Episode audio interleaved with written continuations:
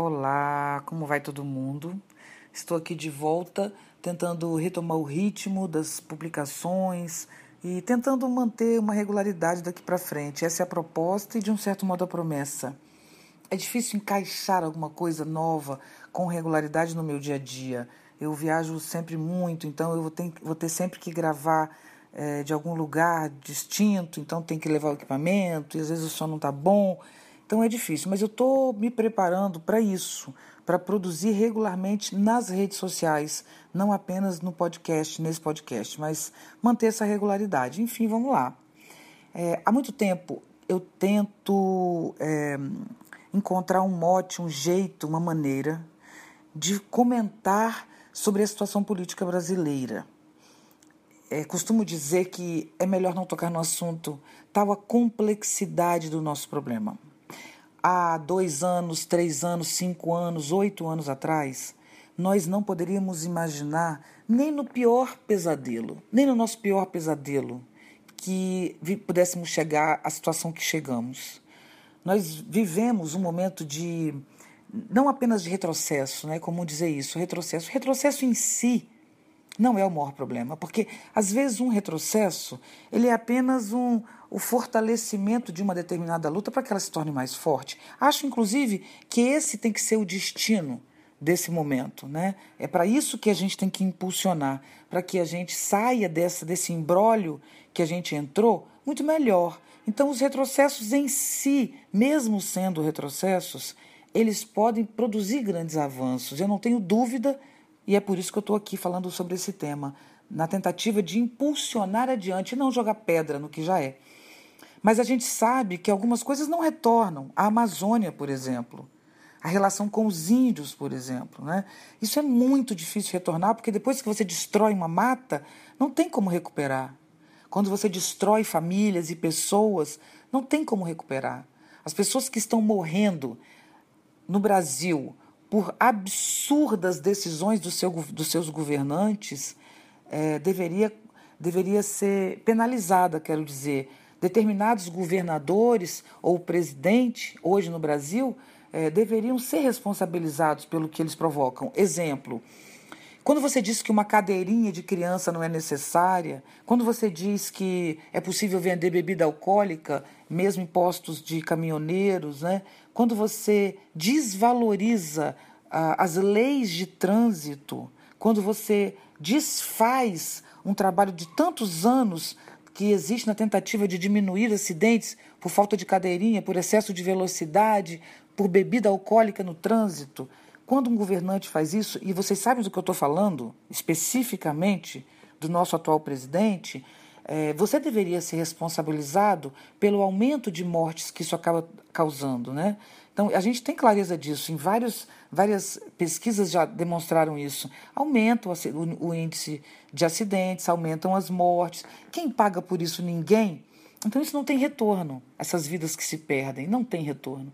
Quando o governador de São Paulo resolve aumentar ou diminuir velocidade numa determinada rua, que durante anos se estudou aquilo e pesquisou e viu que a velocidade interfere sim nos acidentes, quando esses acidentes aumentam, o governador de São Paulo não vai ser responsável por isso? O atual governador do Rio de Janeiro não vai ser responsável pelo aumento absurdo de mortes por policiais é, é, realizadas por policiais nas comunidades, na maioria das vezes contra crianças, isso vai ficar por isso mesmo? Né? Então, isso não tem retorno. As crianças que morreram nas favelas do Rio, que não tinham absolutamente nada a ver contra o delírio do atual governador, que diz que apenas apontar um fuzil numa cabecinha e mirar, para ele é um número, para ele aquela vida não vale nada, não é? Ah, mas se está com uma arma na mão é bandido, então você sabe, a gente sabe muito bem que primeiro mata, depois põe a arma na mão para dizer que era bandido. Então, é muito instável e insegura essa situação para todos nós. Isso eleva a nossa angústia, a nossa ansiedade, né? Isso é muito ruim. Vivemos uma situação em que parte dos absurdos que estamos sofrendo não tem retorno, são perdas irreparáveis. Outras não. Outras não. Outras são absolutamente reparáveis. Eu não acredito que depois da desastrosa passagem do Jair Bolsonaro pela presidência do Brasil, que o Brasil algum dia retorne para esse tipo de nicho e para esse tipo de apelo. Isso é um aprendizado eterno para nós. Se a Alemanha hoje é um país que respeita as pessoas, que respeita os imigrantes de toda a Europa, é um dos países que mais respeita a diversidade, os negros, é, é, se esmera nessa tentativa, é porque ela sabe pelo que ela passou com o nazismo, o que aquele país sofreu. O, a Alemanha foi levada a um lugar horrível. O Hitler conseguiu tirar das pessoas o pior delas o pior. E a Alemanha se viu mostrando o seu pior para o mundo. E é exatamente esse caminho que nós estamos vivendo.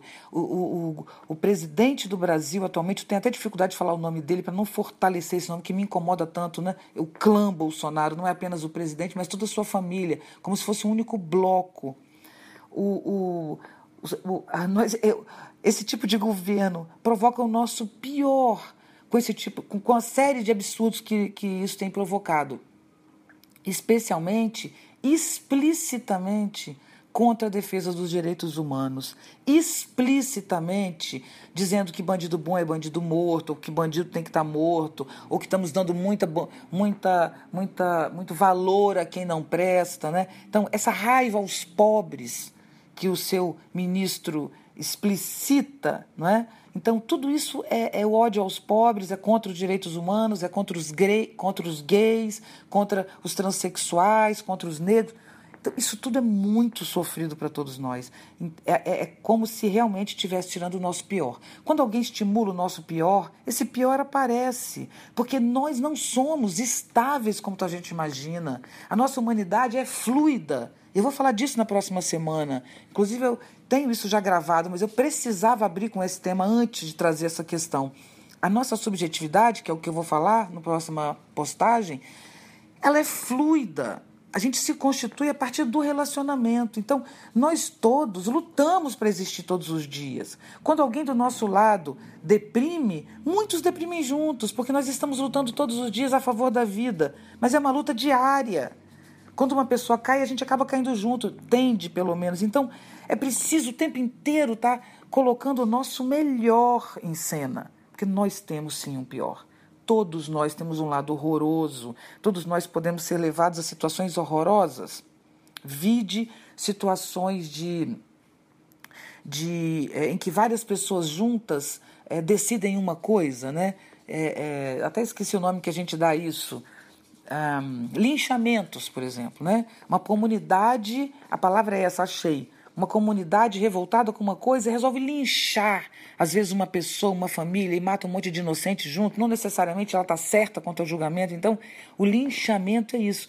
Nós vivemos hoje uma época de linchamentos linchamentos contra jornalistas, né? linchamentos contra as mulheres, contra gays. Então, assim, linchamento contra ideias, linchamentos contra posições. É como se a defesa dos direitos humanos estivesse sendo linchada.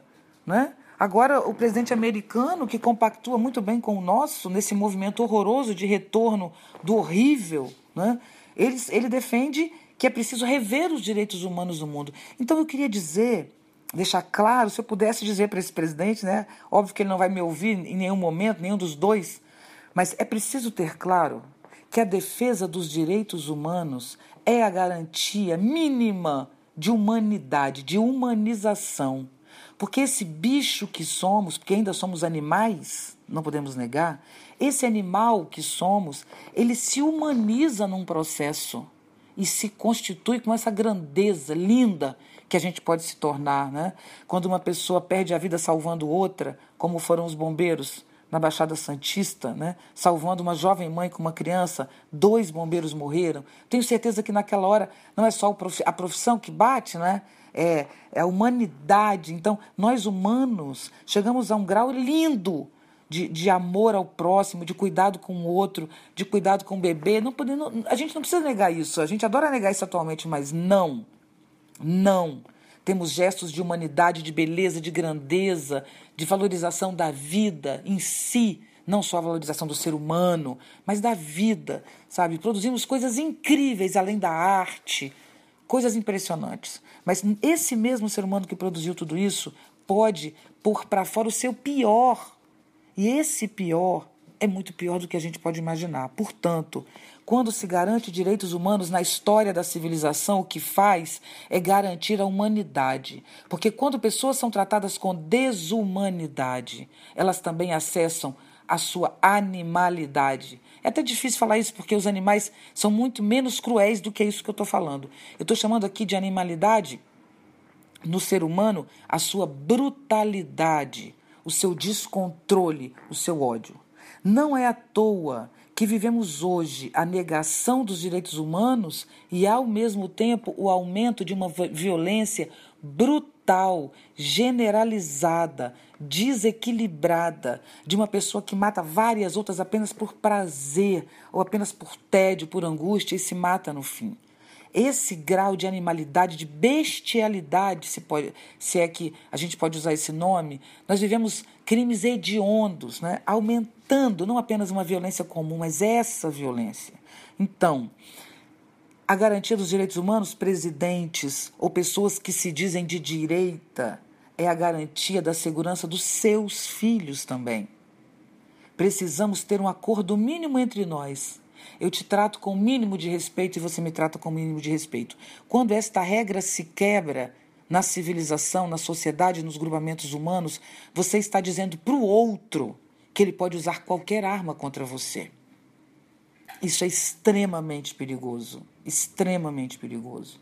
Isso gerou no mundo é, situações que a gente não precisa nem citar, certo? De, de, de, de violência coletiva, de desespero. Esse desespero, o desespero de sentir os seus direitos negados, faz com que você veja em todas as pessoas o inimigo.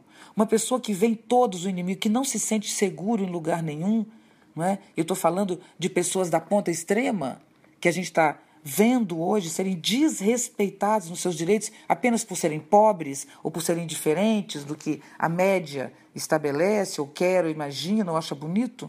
Pessoas levadas ao seu extremo continuam vivendo e levando adiante é esse, essa, essa, esse extremismo. Eu não quero dizer a vocês que toda pessoa levada ao extremo é extremista, não, de jeito nenhum. Eu estou dizendo que é possível ser extremista sendo levado ao extremo e a gente precisa respeitar esse acordo. Se eu quero ter retorno mínimo de convivência social, não é criando presídios, nem aumentando a exclusão, não é penalizando pessoas, muito menos colocando um fuzil na mão de um atirador de elite para eliminar pobres e negros e, e bandidos.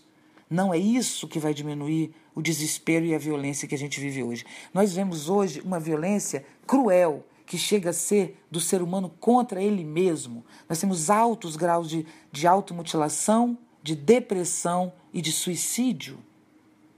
A violência agora ela é tão generalizada que ela é de nós contra nós mesmos. O ódio contra o outro agora está se transformando no ódio contra nós mesmos. Perdendo, estamos perdendo a noção. Isso é extremamente complicado. Para finalizar, os governos, o governo brasileiro está nos levando a isso. Tá? O discurso, eu quero dizer, especialmente o que o presidente diz, o que os seus filhos, o que os seus assessores, o que é dito em geral, é de desrespeito ao ser humano e à vida. E é disso que eu estou falando até agora. Mas agora eu quero falar mais uma coisa. Eu quero dizer que o presidente Jair Bolsonaro, hoje, ele está sendo levado ao extremo. Ao extremo. Por quê? Porque Existe uma, uma CPI que não vai adiante das fake news, mas que já consegue provar e saber. Se vocês querem saber mais do que eu estou dizendo, procurem pesquisar nas, nas, nos jornais mesmo. Não precisa uma pesquisa hiper especializada, não. Não está longe de qualquer jornal é, de grande circulação no Brasil. Ah, há uma série de evidências, de depoimentos, inclusive é, é, de, de seus parceiros com os quais ele brigou, o presidente Jair Bolsonaro, que declaram a, a, a máquina de fake news que eles fizeram. Só a existência dessa máquina, a comprovação dessa máquina, já cancelaria a eleição do Jair Bolsonaro e tiraria ele com, seu, com toda a sua chapa fora. Nós temos vários depoimentos e comprovações disso. Procurem se informar que vocês vão ver. Então, isso é uma coisa, a CPI das fake news, que se caminhar vai provar o que tem que provar. Mas isso é pouco, isso é pouco. A vinculação do, da, da família do presidente Jair Bolsonaro com o Adriano, que foi assassinado há pouco tempo, como queima de arquivo ou não, isso não sou eu que vou dizer, mas que tem é, indícios de queima de arquivo, né? pelo menos na, no raciocínio lógico, quando as, a, a, a movimentação financeira pelo COAF foi liberada, saiu em todos os jornais do Brasil. O vínculo financeiro de Flávio Bolsonaro com Adriano, da família Bolsonaro com Adriano. A gente não sabe do presidente Jair Bolsonaro porque ele tem esse sigilo que está protegido por ser um presidente. Procurem ler o que está acontecendo. Então, há evidências da vinculação financeira da família Bolsonaro, que foi publicado em todos os jornais como clã Bolsonaro, e o Adriano e sua família. São evidências de movimentação financeira, não é depoimento, isso não há nada mais comprovado do que isso. Mais ainda, a ponta entre Adriano e o governo, o governo a, a família Bolsonaro é exatamente o Queiroz, certo? Então, se a gente tem esses dados, a gente tem não apenas a comprovação de que há crime acontecendo envolvendo o governo, né? Vocês sabem que o Adriano mora no, morava no mesmo condomínio que o, que o presidente, sua família, que é, já um já empregou o outro, já homenageou, quer dizer, existe um vínculo muito grande desse tempo todo, inclusive envolvendo Queiroz, que é quem faz a parte financeira disso tudo. É muito provável que o presidente perca o seu lugar para ir diretamente para a cadeia junto com a sua família. Isso é o mais provável que aconteça. O que vocês acham que pensa o presidente nesse momento? Qual a situação do presidente Jair Bolsonaro nesse momento? Para onde ele vai? Ele já não tem partido, ele já não tem espaço no Congresso, ele já não apoia sua, já não aprova suas medidas, ele está completamente isolado. Nesse momento, exatamente nesse momento, ele muda a, a, os seus principais nomes e coloca pessoas do Exército. Fortalece as lutas da Polícia Militar. Né? Então, o que ele está buscando? Não há dúvida que estamos é, à beira de um desenrolar dessa situação. Ou nós vamos conseguir tirar o presidente Jair Bolsonaro, ou ele vai levar um regime de força e de exceção. Por que eu tenho certeza que isso vai acontecer se a gente não conseguir tirá-lo? Porque se ele não levar para um sistema, para um regime de exceção, as instituições mesmo com dificuldades, a gente sabe que tem, políticas, etc., vão conseguir provar o vínculo da família Bolsonaro com o crime, com Adriano, com a morte de Marielle. A gente não está prestando atenção nisso. A gente olha para tudo isso e, e, sente, mas não sabe o que fazer. Nós precisamos nos posicionar. Porque se o presidente não conseguir reconquistar o seu lugar, ele vai tentar fazer isso pela força. Que se ele perder, ele não vai perder apenas o cargo, ele e seus filhos. Eles vão diretamente para a cadeia. Eu queria sugerir que a gente transformasse a luta das mulheres no dia 8 numa luta contra o governo Jair Bolsonaro. Que a gente fosse as mulheres, especialmente para a rua, os homossexuais e transexuais também. Porque a luta mais organizada no Brasil, organizada, não quer dizer que seja tão bem sucedida, porque é uma luta difícil, mas a luta mais organizada no Brasil, a que mais está estruturada, é a luta das mulheres, dos transexuais, dos transgêneros, dos homossexuais, que reúne milhares de pessoas e que dirige em, direção a, realmente a uma militância. Vamos chamar essa população para a rua e vamos dizer o que a gente quer: o fim do governo Jair Bolsonaro.